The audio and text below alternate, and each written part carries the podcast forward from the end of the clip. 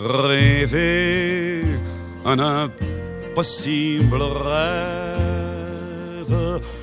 porter- Alors, tu as choisi comme thème musical la quête ce matin ou Oui. euh, le rêve inaccessible à la propriété. Oui, euh, mon père me faisait écouter ça quand j'étais jeune, euh, Jacques Brel. en Remets le disque, remets le disque, remets le disque. J'ai fini, j'ai fini par l'intégrer dans ma stratégie financière.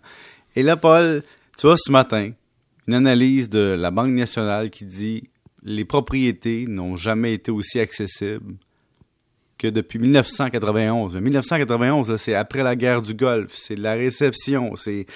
C'est... Inaccessible, tu veux dire? Ah Oui, inaccessible, excuse-moi que j'ai dit inapproprié. Non. Non, tu as dit euh, accessible. Ah non, inaccessible, exactement, excuse-moi.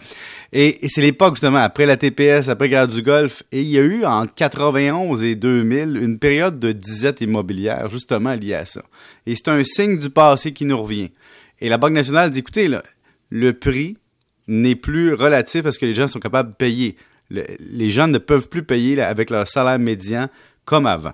Et si on regarde ça, c'est un bon signe. Ça veut dire que on atteint, comme je te disais hier, un certain plateau, puis que la Banque nationale nous dit, ben, si tu regardes la capacité de payer, on va dépasser le point d'équilibre, c'est-à-dire la capacité de payer versus les prix. Puis il y a deux facteurs dont je te parlais hier qui sont importants la hausse du taux d'intérêt, puis le test de résistance. Si les gens n'ont pas la capacité d'emprunter, ils ne peuvent plus payer et ça plafonne. Et d'ailleurs, ce qui fait en sorte qu'on accepte que les, que, ratios deviennent à ce niveau-là, que les gens ne soient plus capables de payer, mais qu'on leur donne quand même l'emprunt, il y a un mot, c'est la CHL.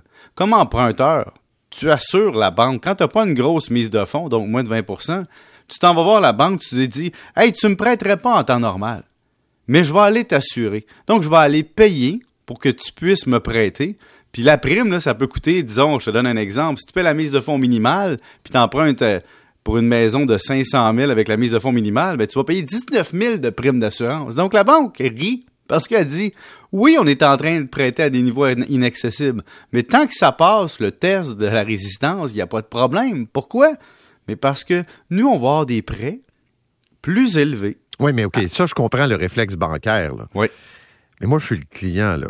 Mhm. Et hier, on parlait avec l'économiste euh, M. Jean là, du euh, Mouvement des Jardins qui disait quoi que d'ici les prochains mois, avec la hausse des taux d'intérêt, puis si on résume ça un peu bête, ben, votre paiement mensuel ou hebdomadaire pour l'hypothèque risque de grimper assez euh, de façon importante. Oui. Puis ça va vous mettre de la pression sur votre budget familial. là. Oui, ça, c'est si tu as signé Oui, il y, a, il y a longtemps, parce que si tu as signé l'année passée, tu es encore couvert pour Oui. 4, 4 ans, 4 ans et demi. C'est ça, mais ça dépend, c'est ça, de- du type d'entente. Mais il y a des gens qui vont faire face à des augmentations comme ça de prêts, de remboursement. Tout à fait. Mais pourquoi la- les banques continuent de prêter? C'est à cause de ça. Puis les banques aiment ces prêts-là, hein, Paul. Ils les adorent. Parce qu'ils peuvent les vendre en bloc. Les prêts qui sont assurés par la CHL 5 ans, les banques mettent ça dans un paquet, revendent ça sur les marchés, et là, l'argent revient et peuvent reprêter à d'autres mondes. Et si tu fais un lien avec une autre nouvelle, l'actualité dit l'Abimo et la Scotia ont connu une croissance de leur portefeuille de prêts.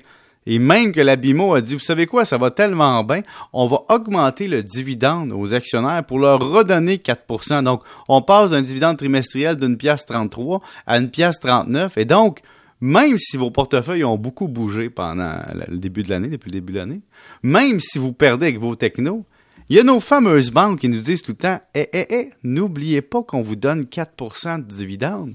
Donc, même si nous, à la BIMO, on a baissé de 2,5% depuis le début de l'année, n'oubliez pas qu'on vous donne un 4% en compensation. Donc, pour équilibrer un portefeuille, pour le rendre moins volatile, des actions à dividende à l'intérieur d'un REER ou d'un CELI, c'est des fonds intéressants pour ça, pour pondérer ton risque total de ton portefeuille. Les banques ne perdent jamais. Ben, les banques perdent rarement, mais regarde, si tu compares avec Amazon qui a perdu 36 Oui, ça, ou sûr. Netflix 69% ou Facebook 45% depuis le début de l'année, tu te dis, une banque, c'est solide. Puis oui, ça joue avec l'économie, mais ça suit l'économie. Bon, parlons de Elon Musk. Euh, Est-ce qu'il achète ou pas Twitter? là? Ben, en fait, il veut acheter parce que là, il envoie un signe qui encourage le marché. C'est pour ça que l'action a monté de 5% Il dit, vous savez, vous m'avez dit, là, puis on en a parlé, Paul, dans cette chronique, que je trouvais qu'il manquait de capacité d'endettement de Twitter pour acheter avec ce qu'on appelle un achat avec effet de levier. Donc, il pouvait pas acheter Twitter et fortement endetter Twitter. Donc, il a dit hier, écoutez, je vais restructurer ma patente. Puis, je vais apporter plus de capital à la transaction. On ne sait pas où il l'a pris. On ne sait pas s'il l'a pris personnellement. On ne sait pas s'il y a d'autres investisseurs. Mais ça fait en sorte que Twitter serait, après la transaction, moins endetté que prévu. Mais Donc, pourquoi on a l'impression qu'il veut sortir de cette transaction? Ben là, avec ce qu'il a dit hier, j'ai moins l'impression qu'il veut sortir parce qu'il dit je vais amener plus de cash pour rassurer les marchés, pour dire justement je, je vais la faire, la transaction. Mais tu as raison. Le marché est en pondération présentement en se disant est-ce que oui ou non il va l'acheter? Parce a quand même offert 54 pièces l'action, 54 et 20.